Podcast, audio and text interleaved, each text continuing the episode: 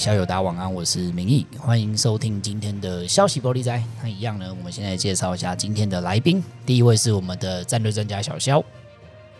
大家好。第二位是我们的印度通阿帆，嗯，大家好。小肖阿帆，我们今天这周呢要来跟大家分享的一个国际新闻哦，就是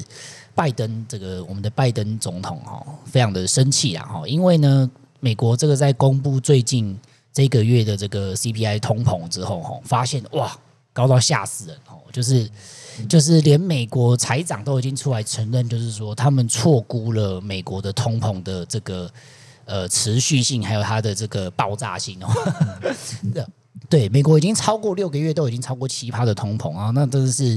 我相信他的民调已经是不低到不能再低了哦。然后，可是拜登的反应非常的有趣哦，哦，他发上马上就大发雷霆说：“哎呀，这些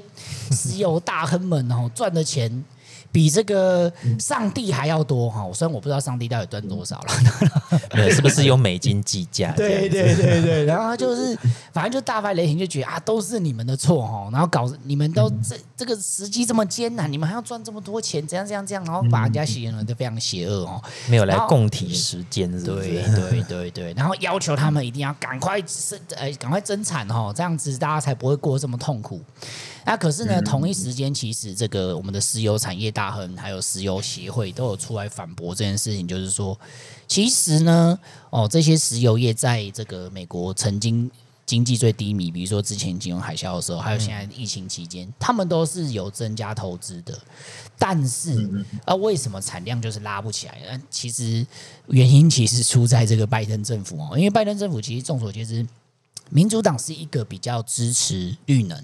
哦，这个比较反对石油产业的这个他们的理念嘛，但是你你同一时间骂他们不增产，然后在这个 在政策上你又不支持他们增产，那到底是要怎么样？所以，我们是现在请教一下小乔，就说，哎，那美国拜登政府这个在能源政策上是不是有一种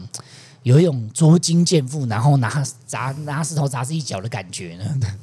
嗯嗯，坦白说。基本上现在所面临的问题跟呃他们呃就是说就就是拜登政府上台之后，他们所所推展的这个能源经经济或能源政策之间的的之间是存在着矛盾关系的，嗯，就是说因为呃。在在在拜登政府上台上台前，他们的最重要的政见之一哈，其实就是就是对于这个所谓的环境保护、绿能的部分，嗯，而其中一个很很很大的部分，就是瞄准的呃美国的美国的传统的能源产业，嗯，好，那那比如说像像包括像呃环境开发哈，就是因为我们知道嘛，要你要你要挖石油，当当然就通常都是在一些。呃，在那个那个产油的地区呢，那本身挖掘石石油本身就可能对环境会有一定的、一定的的的破破坏吧，或者说你一定是从从这个地区去抽取或或是获得这些矿产，对不对？那在这种情形底下呢，呃，环保和所谓的能源政策之间是有一定的的汉格汉呃呃汉格之处的了。好，那特别是说像像有些。像大型的石油开采以及石油管线的建立这些事情，都会涉及呃经过所谓的联邦联邦的土地。好，美国美国的其实美国最大的地主是什么？是什么？是联邦政府？好，就是说，就各州有他们联邦，他联邦的政府都，而且联邦政府所土地所在地区都是美国的所谓自环自然环境的那个资源资源地区。而如果你要开发这些石油，或者说这些能能源的话，那你就势必可能会通过或或经过这个这些区域要铺设，包括管线，或某种程度来讲会要会要会要呃会会要有有这个对环境的一种挑战所以如何去去管控和利用这些资源，本身就是一个一个呃怎么讲，就是说就是说必须要权衡的的状的状况啊。那在拜登政府，他们对于强调强调这种环环保啊，哈，或者说气候变迁啊等议题的时候，所以他们对于开发这种石那个石化能源哈，就是包括石油啊、天然气啊，哈，甚至是是煤啊，哈，这些东西啊，本身采采取的是一种嗯谨慎，甚至是某种程度甚至是压抑的的那个态度，这是他与。竞争对手川普政府一个一个最大的区别所在。好，那所以所以当他当选之后，他当然当然强烈的就是更改原本的能源政策了。好，当当初在川普政府时代里面，对于能源开发这部分采取一种相对来讲比较比较开放鼓励的特的的的态度，特别是包括新的技术的引进或新的能新的石化能源的开发等等。好，那到了到了呃拜登政府之后，这些都被叫停。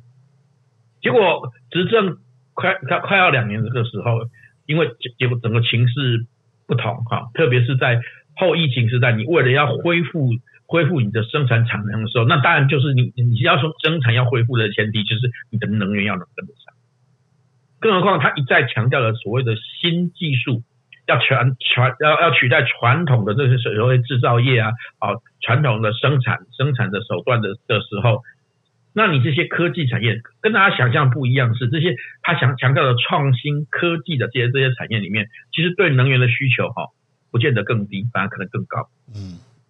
哦，这是某种程度来看看，我们想讲，我们可以看到像像一个最有名的例子是像像呃像特斯拉，好，它的超级工厂的建设里面。它需需要大量的电力，嗯，对不对？那或者是说你，你你像像全球有名的的网络产业，比如说像像 Google，好，或者说像这这一类，这这你要知道，Google 其实需要那那个它的营运营运的时候也是需要大量的电力。对啊，你知道他们会当初会落脚在那个呃加州，或者是说。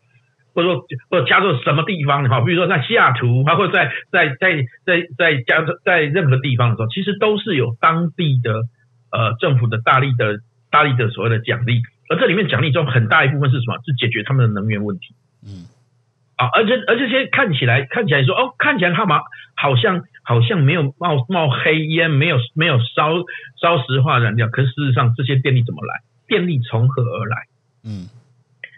全美的太阳能或是风电足以支撑这些这些产业嘛？当然不行。好，所以你可以看到到最到最到最后的问题就是说，其实他的政策之间跟跟他的看跟他他所追求的目标之间本身是有互相汉干那个汉汉格之处的。好，在这样的在这样的冲突的地地方，所以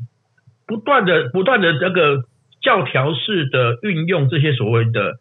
呃的的这个的规则哈，这去去要求你，比如说不能使用某些能源，这反而造成了呃当今的现在的这个能源困境啊，特别是又因为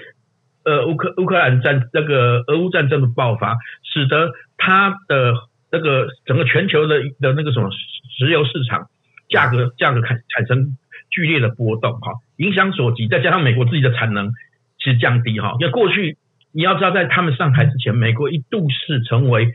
石油的进出口国。嗯，好，而且它的石油石，然后它的有关于这个能源的部分是完全是可以自给自足。嗯，好，说到底到现在为止，人类社会或者说任何经济体的那个能源的的大头啊，哦，其实还是什么？还是还是那个石化燃料。嗯，好，这里面当然包括呃石油、天然气和煤。嗯，好，那。那所以你可以看到，看到如一旦这个不管是地缘政治的风险爆发也好，或者是或或者是国内的产业结构调整也好，一旦威胁到这个石化石化燃料的供应的的稳定的时候，那么你的经济也也也就开始处于一种不稳定的状况。嗯，啊，这个可能是是是最最诡异的，但是实际上也是最合逻辑之处。因为毕竟嘛，就是就是说，俄罗斯的产量，就是说现在大概它的缺口是，就是说，呃，什么三百万桶左右这样子，就一就一天三百万桶左右这种。其实这个这个两百万桶，对，就是这种缺口。你说现在临时要美国这种，呃，尤其像美国那 API 嘛，他们那个呃石油协会就已经讲过，说其实照他们现在的状况，他们在估，其实他们的那个什么产能利用率也到九成以上了。所以，所以，所以，其实他要再怎么去催的，他大概也榨不出多的什么油可以再出来弄这样子。那那这没有办法，这只能好想办法找其他进口来源。嗯，我做个补充，其实这个涉及的问题是结构，基本的结构结构调整问题，因为因为它的政策导致于它的它的那个它的那个能源产能的结结构现在限缩在那边，并没有扩充产能。嗯，这跟跟川普的当时不一样，当时川普当时是主主张在这方面的产能的扩增。嗯，所以美国在美国当时不但不但是可以石油的进出过国，更重要是产生一个效应啊，就是说美国美国有有便宜的石油可用。对啊，对啊，那透过便宜的石油驱动美国的经济发展，其实这个在这里面的情形是这样。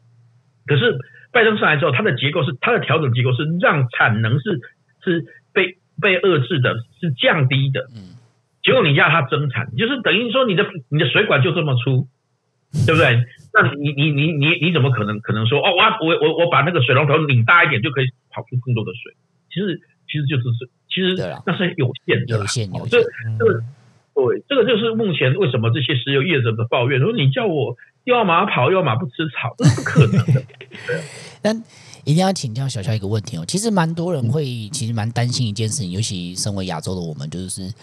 拜登有没有可能因为这个？民生经济即将这个什么守不住，然后改变他对中贸易战的政策呢？呃，基本上这个短期效应来说，确实产生这样的疑问哈，就是说，呃，由由于他们这个就是消费者物价指数 CPI 的的快速增高哈，通也就是所谓的通膨快速增高，那怎么样降低降低这个通膨？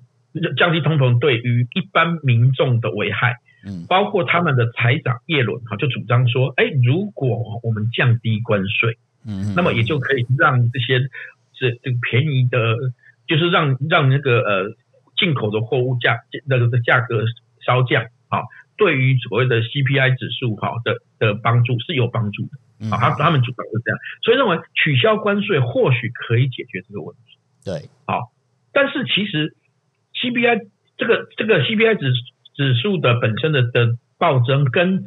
它的根源不在于关税，坦白说，嗯，不在于关税哈，反而是在于你的你的生产要素中一个很重要的部分，就是能源这个这一块，嗯，好的部分。而如果而这个我们现在知道，美国现在对中国这个关税本身是因为呃，美中在美美中在那个第一阶段第一阶阶段协议中，他们中国到至今为止没有没有履行。嗯，履行这相关的的协议的部分，好，所以这个关税被维持的。如果中国在未做出任何实质改变的状况下，你放弃了关税，嗯，那么坦白说，这是不利于美国的的未来的贸易谈判。嗯，大家都知道说，反正跟你谈这个东西到违约没关系，违约也没关系嘛，只要你有需要，违约也没关系。我只要赖够久，你就会屈服。对对对对，你你会会当做这个这个反而是会因小失大了，会因现前面的小利失掉后面更大的利益。对对，对，那这个观点呢是谁代表呢？就是由美国的贸易谈判贸贸贸易谈判代表戴奇好，就主张这件事情。嗯，好，而而是而且事实上这样的这样的呃，就降。降低透过这种呃减减关税降低物价的这种的效益，其实是非常有限。嗯，其实补充一下哦，你现在现在是二零二二年的六月嘛，对不对？对。然后他们说现在在美国，因为他们美国那个油价是打了一百的 key，打了一百的变化。嗯。结果他们现在算一算，就是说今年这个时候的油价跟去年的比起来呢，已经比去年多了六成，六十趴。对，你说你说这个靠关税你要怎么降？对，只是对，所以你的关税的降降能能补填补的回满来吗？这其实是有有疑问的。其实就不少人有有就质疑这一点，这也是造成其实民民进民主党内部对于这个问题的争论不休啊，所以他们到现在为止也不太敢做出决定。特别是今年是大选年，好，那他们他们民主党党内的呼声哈，特别是这又涉及关税又涉及劳工的问题，因为生产嘛，哈。那涉及美国的的的的那个劳工劳工劳工对于这种外来外就是就外国货抑压本本地生产造成的造成工人的的那个呃福利啊或收入啊好的伤害的问题，其实还是很敏感，所以民主党内部倾向于不处理这个问题，好，他们觉得尤其尤其他们很担心说，如果你现在就处理这个问题，很可能会影响今年的。今年的大选，嗯，哦，而且刚好哦，就是劳权跟环境权都是民主党主派最爱的那两块呢。没错，没错，没错，是他们的，这是他们的神主牌之一。所以在这种情形底下，所以为什么到现在他们迟迟？本来原本有消息是说，呃呃，美国美国政府可能会低头，本来是说这个这这个礼拜内就会公公布说要要要要要要把关税关税的限制解除，就就大家今天已经今天我们录影的时间是礼拜五哈，已经已经是礼拜五了，可是并没有传出这个消息。对啊，这个也证证实了，就是说呃我们我们我们刚刚讲到的，其实民主党内部其实对两派两派对这个问题的争执不休啊，哦，而且而且觉得。觉得无法无法达到一个共识啊，做出做出一个一个决断。嗯嗯嗯。所以现在听起来就是拜登政府陷入一个难题，就是说他他在绿能哦、国家整体战略利益以及民生经济上，他三者顶多就只能取其二的感觉，有没有？就是他现在有一点就是有一点困难，他很难找到一个微妙的平衡。现在的问题就是在这边，所以所以他非常他现在非常的困扰，所以他他我觉得他某种程度在讲说。指责那些石油业者赚的比上帝还要多的钱，坦白说，对石油业者来讲，说他觉得不公平啊，因为问题是，问题是我做不到啊，对不对？对啊、你你你的这样的做法，我我就算开足马力生产也，也也也无法达到你的你的要求。人家产能都已经九成多，你你叫一个考九十几分的小朋友，人家要考一百分，你真不 是？不是你要 求说你的产能要增加一增加一倍，怎么可能？我都已经百分之九十了，就好像。这个小孩都已经考九十分了，你说不行，你的成绩要再提提升一倍？对啊，不可能嘛，因为你投资都是长期投资啊，你长期投资会跟你整个国家的政策是有关系。你这些这些结构都还在的时候，你要求他们投资，就是叫他们赔钱的意思啊，对，这不是，我觉得是不太可能。但是你知道，我们今天要来提另外一个哦，另外一个就是陷入类似困境的地方，就是我们的欧洲哦。其实整个欧洲欧盟哦，就是。在呃，俄乌战争爆发后，其实也是陷入了非常类似的情况啦，对不对，小小？你你是怎么看？就是说，因为大家都知道，就是欧盟其实长期他们主张也是主张绿能呐，对吧？也是主张环保主义，然后甚至是不惜为了这个东西要这个。等一下，猜猜看。你觉得在欧盟里面呢，最大力提倡这种环境政治跟这种绿色政策的呢，刚好就是哪一个国家呢？啊，当然是他们老大，啊对，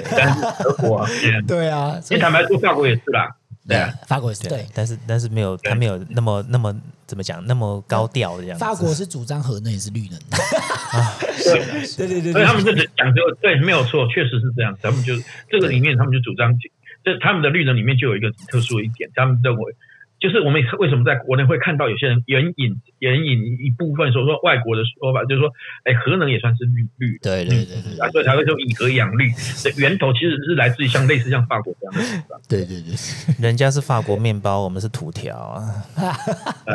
是有差别的，这个对，都是条状物嘛。对啊，小肖，你你认为，就是像欧洲是不是也陷入这个很非常跟美国拜登政府非常类似的窘境？就是说。如果如这就是我刚提的这三点嘛，绿能，然后整体战略跟这个民生经济，它到底要怎么取得一个平衡？他们好像现在也找不到一个很明确的解方啦，对不对？我我我觉得某种程度来讲，对欧洲来讲哈，本来绿能对他来讲是一种一个战略战略性的转变。嗯，某种程度来讲，绿能所所打造出来的绿能经济，比如说包括像碳边境调整税，或是我们所说的碳交易系统等等，确实可以改变整个呃。未来的贸易格局和贸易贸易规则，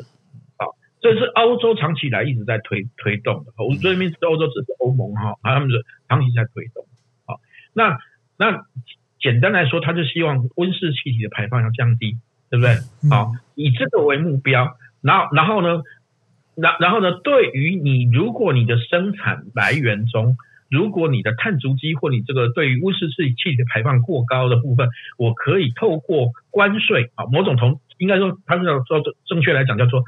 呃那个呃呃碳碳交易边境呃碳碳交易边境税好，边边边碳呃边境调整税，对不起，碳边境调调调整税的这个机制来部分的部分哈，来调整你这个。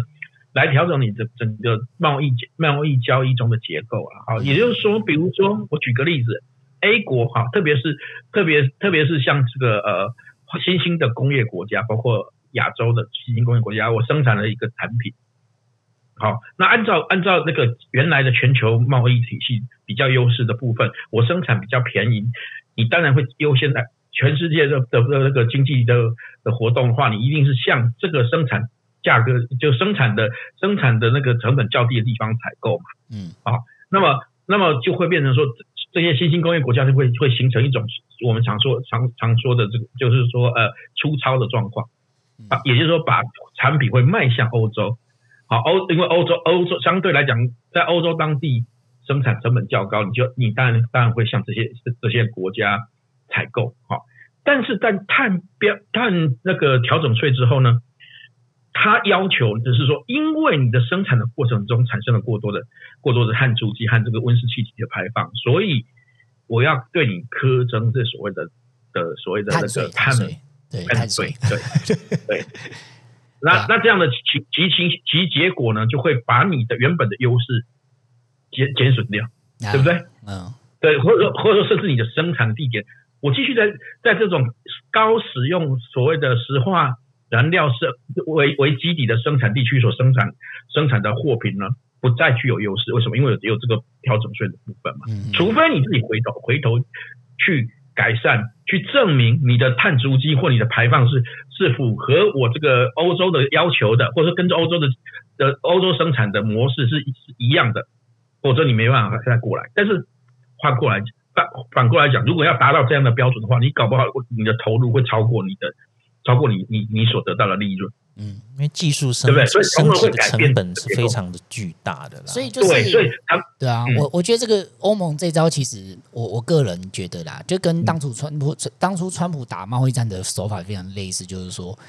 既然你们这些公司，比如说美商都外移到中国或是亚洲地区，或者还欧欧商也一样嘛，那我就利用这个关税的手段，我逼你们这些工厂回到所谓的欧美本土来生产。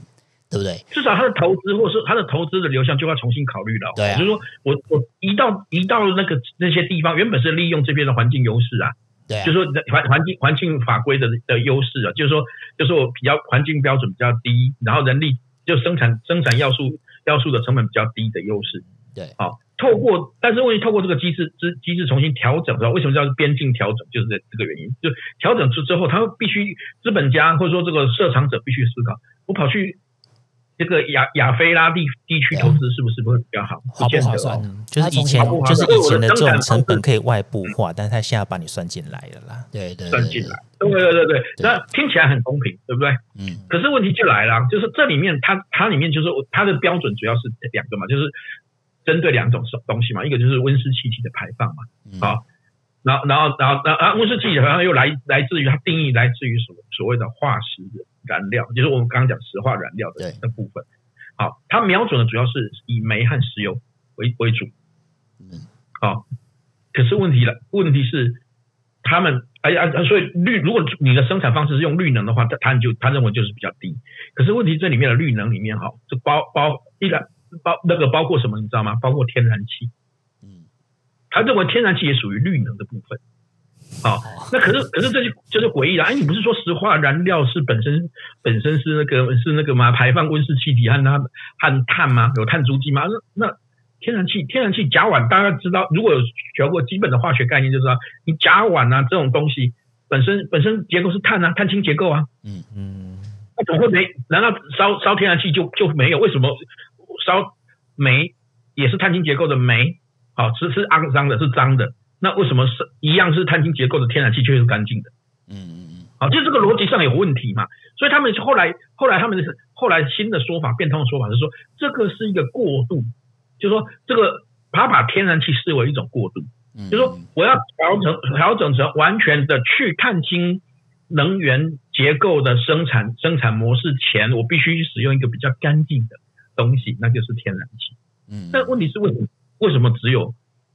天然气？只有天然气才是干净的。那么我们之前有有有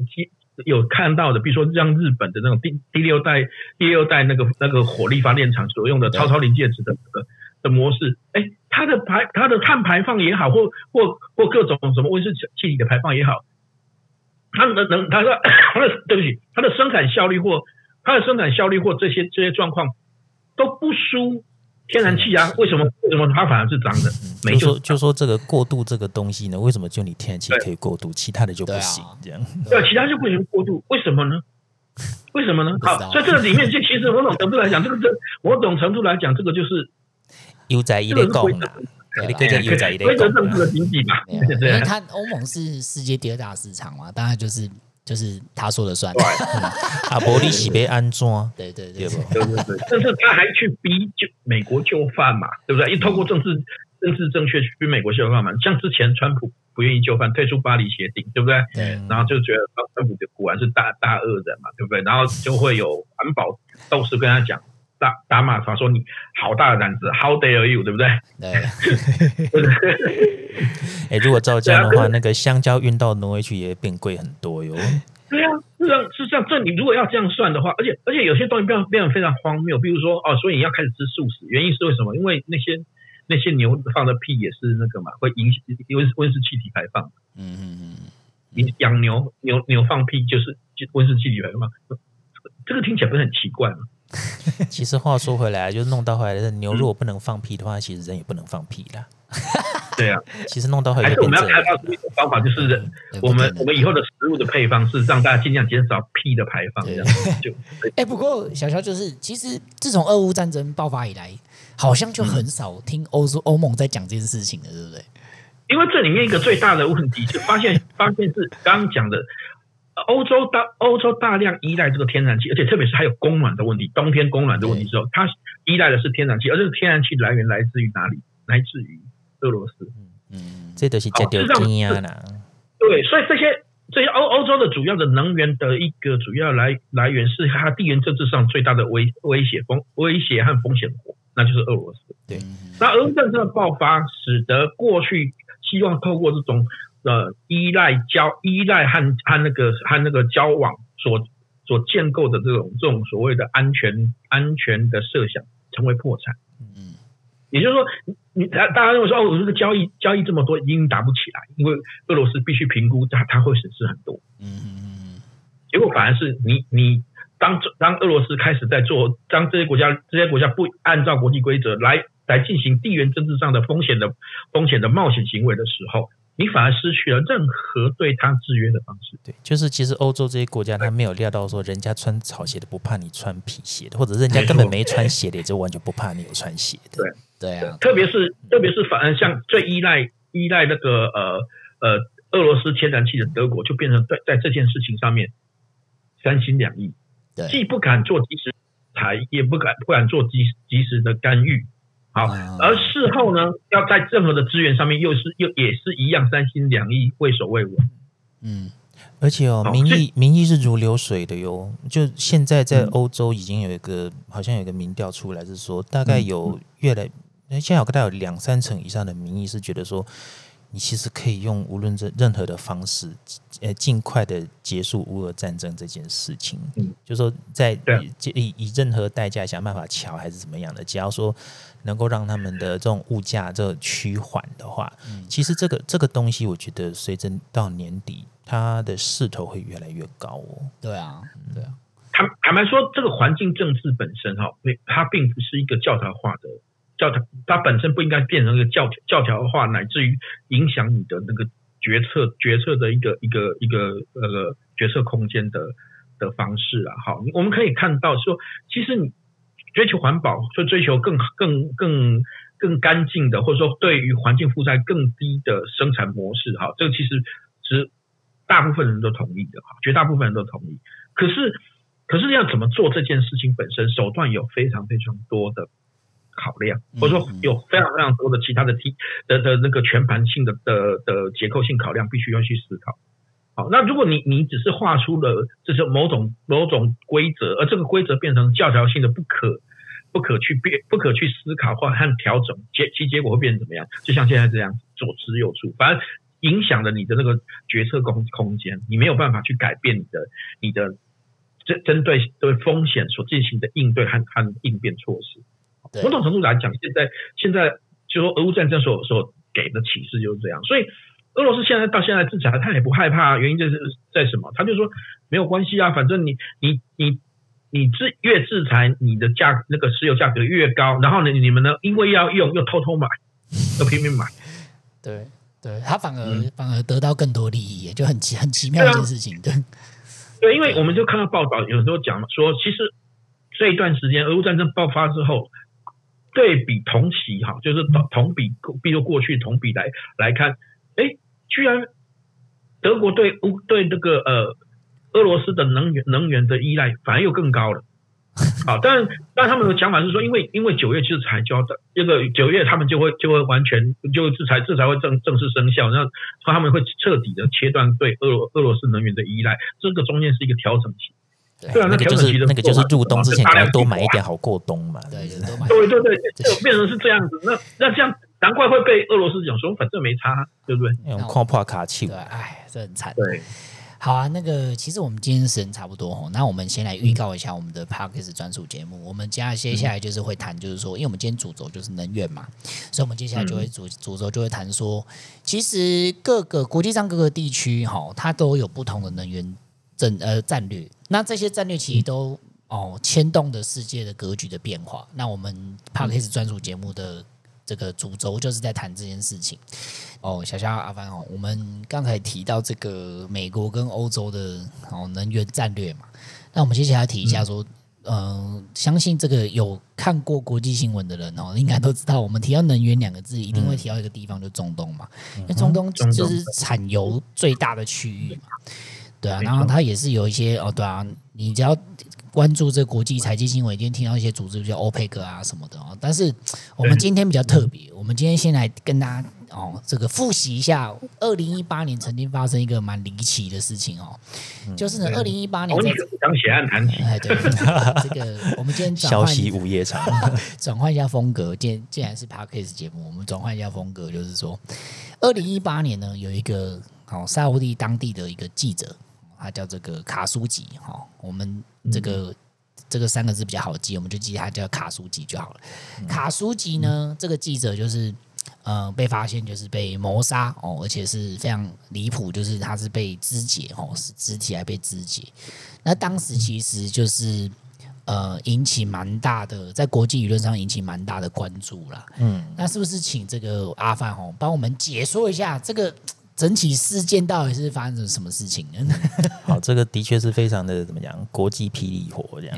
好了，这位 K 先生呢，哈，就其实他原本是跟沙乌地阿拉伯的这些王室，本来他也是王室中人呐，算是比较就远的支脉的那一种。他跟他们这些当地的权贵也都很好。可是那只剑狼的天星哈，我卡希的圣卡乔基也是讲性德卡。特殊啦，他就是比较喜欢去挖一些丑闻，或者是一些真的是很特殊的事情。就是说，其实大家也不要觉得说阿拉伯国家一定都很独裁专制，其实里面也是有些人他想要推动他们的自由化、民主化这一类的事情。那原本他跟前任的统治者他们那一群的关系很好，可是后来呢，呃，大概一五一大概一五一六年之后呢，这个沙乌地阿拉伯这边年轻的。一个王子哈，他叫做 Mohammed bin Salman，好的叫号呃简称 MBS 啦，就是杰沙在归回杰杰翁柱啊呢，然后大家觉得说他人也算帅呀、啊，然后呢就是呃也有西化的教育啊，流利的英语啊，然后什么呃顺畅的国际观啊，就是一个很光鲜亮丽的王储的概念，对对，对，对，而且锐意改革这样子，对对对对对，跟这个天哪这个。这个诉求怎么跟那个什么百度国很像？这样 有有优质的国际观之类的。对，精英哦，也是精英哦，超级精英哦。对，人家是真的精英啦，真是。对，人家都念超级好的学校哦。对对对，而且是超级超级超超级有钱这样子。对对对。就后来没有想到说一度被送啊，就是对对这个记者，这位 K 记者就很不爽。就后来其实弄到后来，这位 K 记者本来就已经被就已经逃亡出境，他是遭楼梯啊。但是他他但是他在。后来有当美国的某一个大报的那种记者、专栏作家。后来他在土耳其的时候，逃亡到土耳其的时候呢，在伊斯坦堡那边呢，因为他在当地说去当地的沙乌地阿拉伯的领事馆呢，去办他的离婚跟再婚证明。嗯，就没想到说这都是一波一波打的西蒙的更改呀呢，就就就就没有想到说这个被。沙乌地阿拉伯这个 MBS 王子，他安排的这些特务呢，在书馆来对围杀哦，就 而且是现场就把他干掉了，而且而且还非常的干净。有些酷刑可能是有酷刑，对对对，有有有折磨他，然后后来而且还是现场就把他肢解了。哇，对，这个跟然后据据说据说他的那杀人犯的感觉，对，据说他的 Air 就是他那个什么他的 AirPod 那 iPod 的那个东西，就是有录下就是。他对啊，遇害前十分钟，对，并遇害前十分钟。后来这个东西，当然在当地泛滥的证据有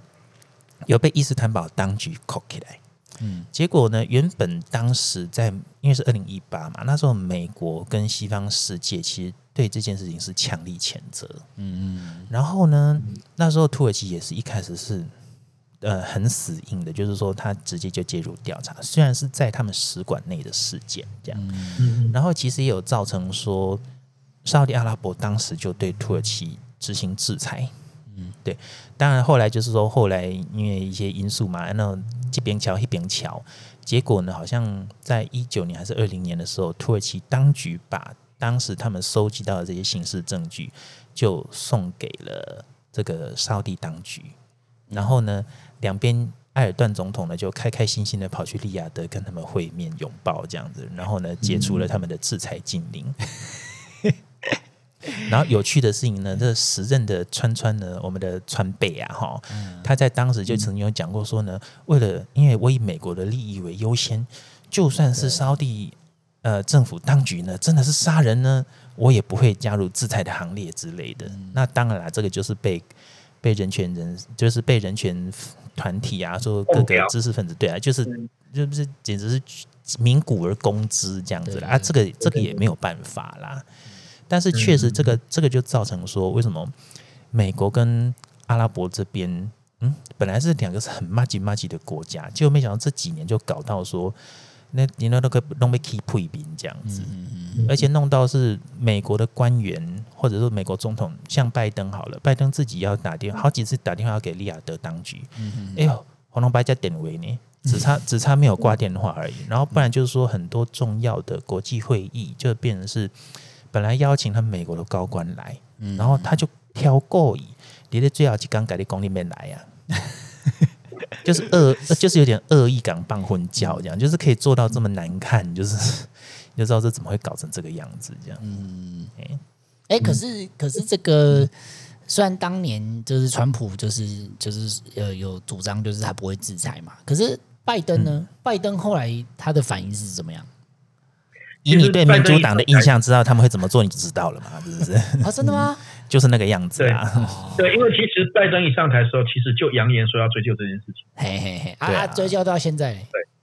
啊，那这就造成了双方的不愉快。坦白说，就造成了刚阿凡所说的不是的不愉快。因为你要知道，其实沙特阿拉伯从建说的说不好听的，从建国以来一直跟美国关系很好。嗯。啊，那拜登拜登拜登的处理，其实会。造成的是美国与与沙特阿拉伯有史以来大概就是关系最冰点的。因为其实像你说不接电话这种东西，根本想都很难想。你要知道，当初就是美国和沙特阿拉伯的的谈好，才有今天。后来这个在。在那个呃，这金本位崩溃之后，重新因为石油美元的体系，让美国的货币又跟跟这个国际的石油交易绑在一起，使美使美国在在整个整整个这个国际货币之间占有绝对优势，甚至可以说沙特阿拉伯两方的共同合作，甚至可以说沙国根本就是美国在中东这个区域的探头包。嗯，对对对，所以所以你看，美国向来是挺沙特阿拉伯的，嗯，而且而且其实，在呃，川普时代的时候，其实美国和沙特阿拉伯的合作又进进到了另外一个另外一个进程。嗯，他甚至其实当时我们知道最有名的那个亚伯拉罕协议这个部分，嗯，让让让那个沙特阿拉伯跟世仇以色列开始建立起外交关系外外交关系。嗯，哦，就还而且还不只是是沙沙特阿拉伯而已，还有还有一些海湾国家。好，那眼看着整个过去最重最重要的，就地缘政治中的最大风险，风险风险区域，也就是中东地区，可以尘埃落定，某种程度的尘埃落定。嗯，好，然后其实这个格局本来已经打开，在那个时候真的是一个高光时刻。以以色列以，所以像包括以色列，从来没有遇，真的是遇到他们建国以来是最好的一个和平时期。嗯。我们都知道，以色列随时在备战周边的国家，这些周边国家都扬言要在地图上把以色列抹消。这里面的国家里面，嗯是即便是彼此之间互相仇视，比如说沙特阿拉伯跟伊朗之间互相仇视，但是想要灭掉以色列的这种 这种意志是一致的，对对，一致的。对，那你看，在川普时代的时候，好不容易搞定了这个事情，而且地缘政治重新安排。其实再加上美国自己本身，像我们这一集所讲的能源战略的部分，能源能让美国与这个这个地区盛产能源的这个这个地区之间的的那个的交易秩序哈，或和看国际和那个地缘政治的的危机和风险哈得到管控，其实本来是一个重大成就，嗯，但。由于这个政党的竞争里面，你看他们为了要打，要为了要竞争的时候，他全盘的几乎否定川普，川普所走的政策，甚至某种程度用这种用这种，当然我们这他知道这个这个这个这个悲剧哈，就是这个记者被杀的悲剧里面，当然是沙乌地阿拉伯自己本身本身的本身有问题，没错。可是国家在处理这件事情是是是你真的要要强要出来出来枪打出头鸟，要来要来先其实这个就来追做这件事情吗？这个就很像流于意气之争啦，其实就很对，而且。而且他是这样，其实某种角度来讲，说说句不好听，他为什么说要来扬言要追究这件事情？其实他最大的原因是他其实在否定共和党的的的的对中东政策嘛。嗯嗯嗯，他的目标是是是要要要要做这件事情嘛。所以你看，如果是真如他他讲的，他如果真的是是因为为了正正义，民民民主党政府如果是为了这个这个人权正义的事情的话，那么我也要问是，已经过了两年了，你的追究在哪里？是啊，就没有啊，而且没有嘛。对啊、然后然后然后然后反而是让让自己现在进入一个非常尴尬的局局面，也就是当俄乌战争爆发，然后然后呃，当俄罗斯威胁以石油作为把将石油石油交易武器化。来威胁威胁这个这个地缘政治风险的时候，嗯，他希望中东来增产，结果沙特阿拉伯怎么说？对不对？他当然人家这个时候就可以有冤报冤，有仇报仇啊，当然就跟他对着干，好，就就非常的不顺利啊。所以你看，他被被迫还得回头去解除对厄那个厄瓜多尔的的制裁。嗯，对啊，而且那那这个，那你如果说。相对于邪恶的部分的话，那相对于问题的部分，厄厄瓜多尔的状况难难道难道比比这个沙乌地阿拉伯更好吗？对啊，还有还有委内瑞拉的，对啊对啊，对 委内委内拉，对对对不起，更正一下，应该是委内瑞拉，我刚刚讲太快，委内委内瑞拉了，就是委内瑞拉瑞拉的那个的的那个制裁，对对啊。对对啊，你然后委内瑞拉政权会比较好吗？就是说，其实这这这件事情，对这个地这个地方，我想要强调一点是说，哈，讲人权这个事情是绝对没有问题。这个道德上面或怎么样的话，这个这个绝对是必须要去追究是没有错。没错，可是可是对，可是你在国际上面，你如果说是以人权外交的这张牌来来看的话，就变成说，他这个还是要跟你的外交目的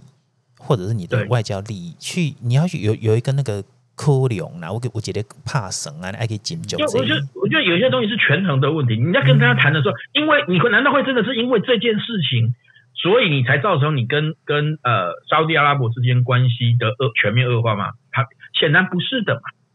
嗯，如果是这样的话，如果是这样的话，第一，就我刚如同我刚刚所说的，你们的制裁早就要开始。对啊，行动早具体行动早就要开始了。第二。如果是这样的话，即使遇到这么大的政治风险，你还需要回去跟沙乌地阿拉伯要求他配合配合增产吗？对啊，然后而且吗而且你看，其实对啊，那你们你为什么突然这样妥协了？对，其实其实最近我们节目上半段也提到，就是说美国因为这个通膨爆表嘛，嗯、那现在其实新闻都已经传出说，拜登当初哦画枪这么大，结果他七月还是。哦，还是要去拜访沙乌地。哎，我跟你讲，而且七月 七月中这个时间点是很妙的时间点哦，因为那个时候刚好是伊斯兰历的宰牲节后面，嗯，所以说这这因为其实是大家是说有点像宰生节，就有点像的小块型有点过年啦。啊，那种过年时阵，好，你去人到拜访的时阵，人记就被给你想过派兵抢啊那个。就是，其实他那种事也很尴尬，所以他之前之前那个传出说拜登其实。一直一直在一直在甩态说我不想去，我是其实很不想去去沙乌地阿拉伯。对，可是问题是坦白说，其实坦白说，我觉得某种程度来讲，这次他们处置非常非常有问题的原因在说，我从来没有看过美国跟沙乌地阿拉伯这边关系从这么长期长期这么紧张过，真的。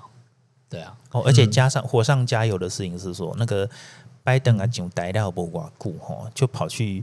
找伊朗谈一个其实没有什么边际，好像也没有什么目的的核协议，这样就是为了这个伊伊朗核协议的部分嘛，就结果反而是伊朗的核子核子核子计划反而重新启动。对，就是那那你去谈这个东西干嘛？越越谈越启动，对。就就就惹到说，就这个事情也是惹到是，就是沙特阿拉伯这边非常的北宋，这样，因为威胁到他国家安全嘛，对不对？啊，是啊，对啊，就是 因为其实对对伊朗来，呃，对对不起对不起，对沙特阿拉伯来讲，其实他最大的威胁就是伊朗，而且伊朗有核武器，对最大的威胁是他旁边的旁边的那个沙特阿拉伯。对，好，那其实这也是讲到前面刚刚讲到的这个亚伯拉拉罕协议里面，就川普所做的事情里面，他其实不单单只是让让以色列和和沙特阿拉伯和解，而且而是他让他们重新起来，共同去去面对他们的这个危险危险的最大的威胁了。对，最大的对。那其实所以我说他是对于地缘政治风险管控展开了一个非常好非常好的格局。嗯嗯，你看他会拉了非常多的多人，他化解了这个这些中东地区不少国家之间彼此的矛盾，比如说像像像之前的卡达跟沙特阿拉伯之间也有问题，对不对？也通过这这次这次的协议中，都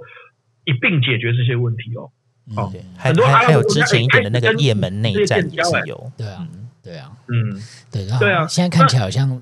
啊，几乎几乎要被拜登搞砸了哦，几乎 几乎，而且而且而且，因为当时美国其实川普之所以有底气这样做的原因，我们就想讲回能源战略部分部分哈，就是因为川普在鼓励这个能源能源生产这件事情啊，特别是包括包括。页新的页岩油的开发和其他的的的那个那个石油石油能源的开发之后，美国在在他那那那个时候已经纯粹美国不但是一个净输出国，而且已经可以大量出口出口石油，他已经不再需要这些这些石油，所以他这个时候他在在中东上在跟中东在在进行这些谈判的时候，其实他更有底气。嗯，好，那而且而且也也也也不会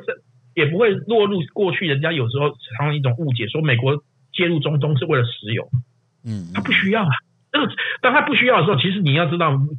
什么最大，不求人最大，不是吗？对，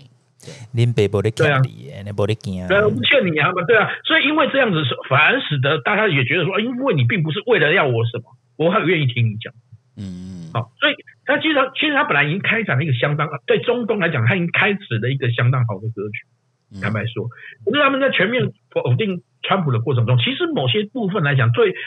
像中东这个部分，他们要回去谈原来的什么伊朗核协议。问题是过去为什么会被伊朗核协议被废除的原因，就是因为过去奥巴马的那个伊朗核协协议完全无法阻止伊朗继续发展核子核子武器，嗯本来就是无效的。只有你现在现在一个比较好的方式，你你不要，你又要回去跟他重谈，重新谈核协议。这变相的是鼓励嘛？嗯，结果等他谈完之后呢，人家大概核武器都已经弄好了啦，所以，对对对对对。其实这个这个，我我个人是觉得蛮奇怪，就是说，因为民主党他们在选，不管是选举还有过去的过程中，他们一直强调他们是比较懂外交的。可是 现在看起来有点奇怪，就是说，至少他在中东地区这个地方的外交是是有一点。等一下，等一下，大家主持人啊。去年的阿富汗之后，你还觉得他们这招？对，没有没有，我要强调是他们选举的时候是这样标榜，你懂我意思吗？嗯、好啊，在马尾讲，这就是标准的叫做呼呼好，太个赛老了。对，就是我我没有说他实际上怎么样，我说他选举的时候。都是要这样讲，因为比如说，啊、所以嘛，说阿富汗就教了大家很大的一课啊！你看他在阿富汗真的忘记了，哦，真的不会吧？那么快吧？对，其实其实刚刚阿阿芬讲到一个很重要，阿富汗的部分也是一样嘛。他为了要要要急着，就是他其实完全完全为了是要争取这个所谓的名声，然后推翻推翻前朝的东西的时候，完全不顾其实大家的不合理性。对啊。就有点违反，其实两两个，川普和拜登政府都想要，两个政府都想要从阿富汗撤军。对，所以从阿富汗撤军这件事情来看，本身是没有问题的。可是人家告诉你很清楚，今天我们会挑那个时间撤退是有理由的。为什么要晚一点？不要这么急，不要这么急着在九月，人们八月前、九月九九一一之前就要全撤完。原因在于说，你如果撑过，你多撑两个一两个两一两个月。其实阿富汗的天气就开始进入冬天，啊，大雪封山。其实塔利班是从我没根本不可能去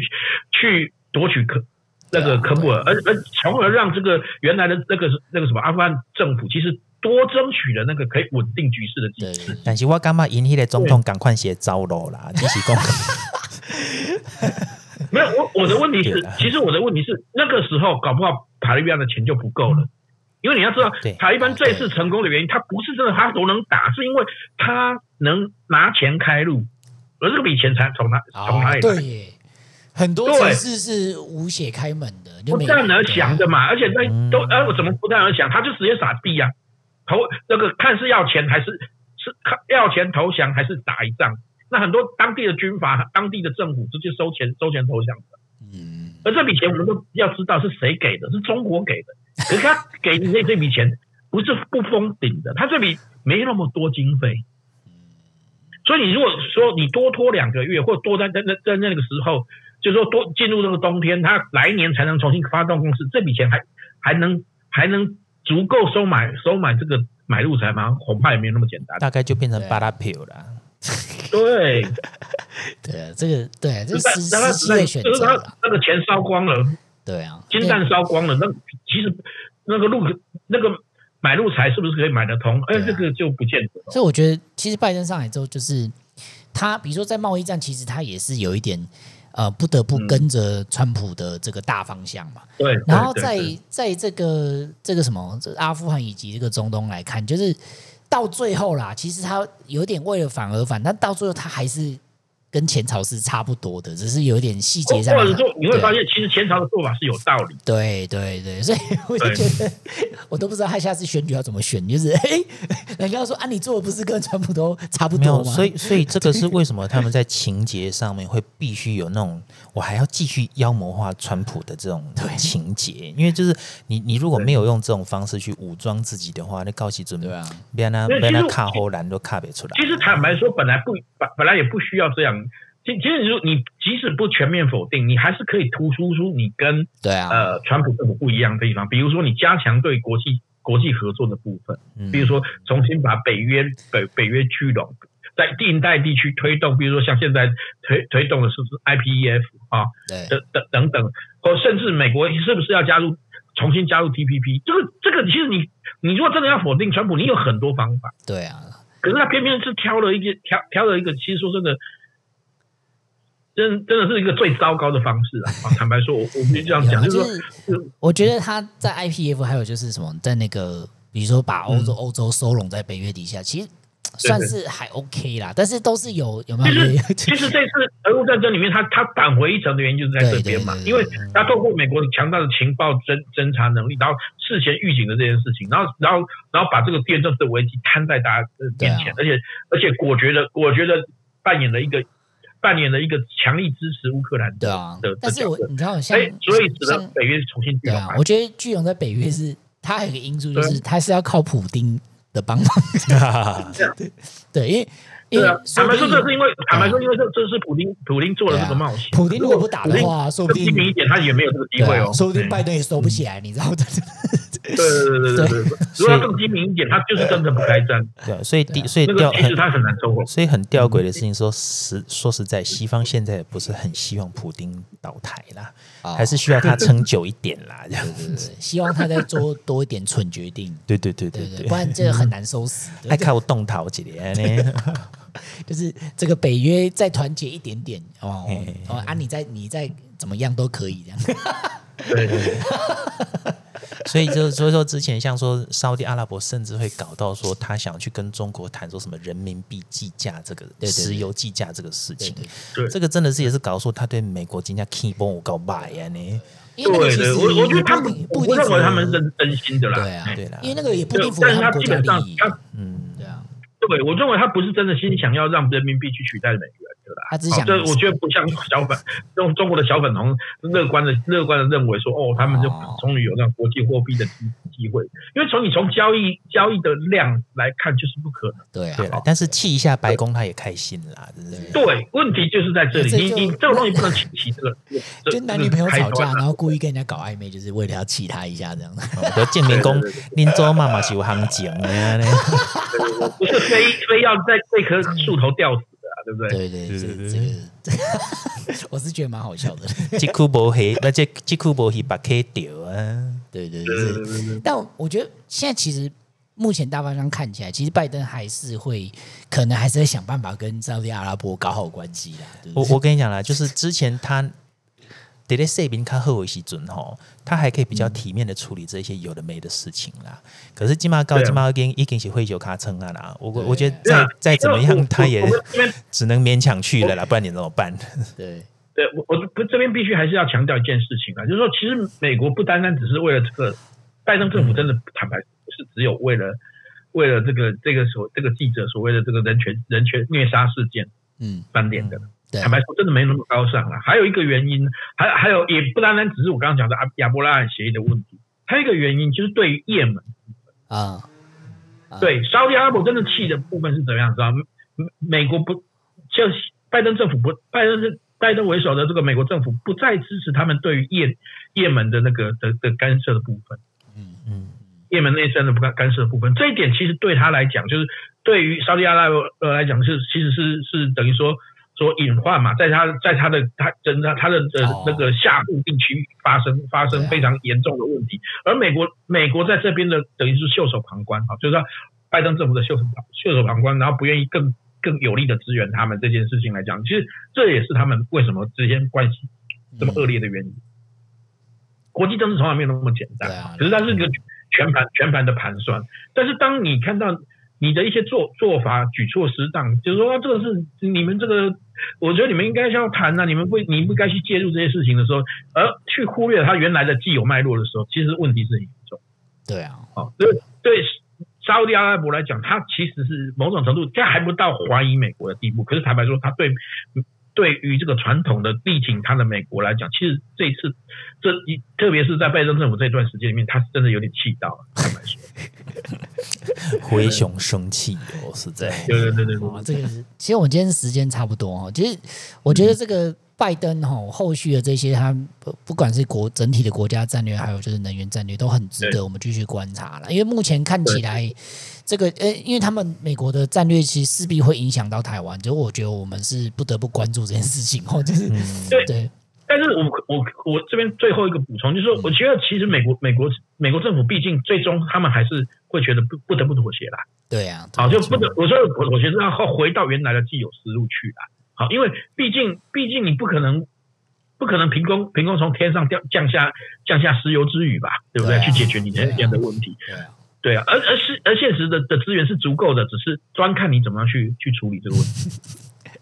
啊，他再不处理，我不知道他是年终选举要怎么办呢？年底选举要怎么办？呃，其实说实在了，如果他的年底选举大爆炸的话，这也是另外一种很好的解决啊。啊，也是啊，也是。对，说实在也是啊，不得不修正啊，不得不。对对对对，就是就是他自己。自己这么他们这一旁人全部都炸掉之后，大家觉得完全对你失去信心。老实说，这也很好啊，就是让让让让更能干的人来嘛，对不对？不然呢？对对对，我我觉得拜登现在已经没办法嘴硬了，你知道吗？不是他，我跟你讲，拜登的问题就是他真的其实他其实真的从来不是很嘴硬的人，但是他总是会在。不该说的话的时候，就会说出一些很奇怪的东西。对对，蛮奇妙的一个老先生哦。对对对对对。好啊，这是我们今天时间差不多，那以后我们会继续为大家关心这个美国哈以及欧洲中东的整体的战略。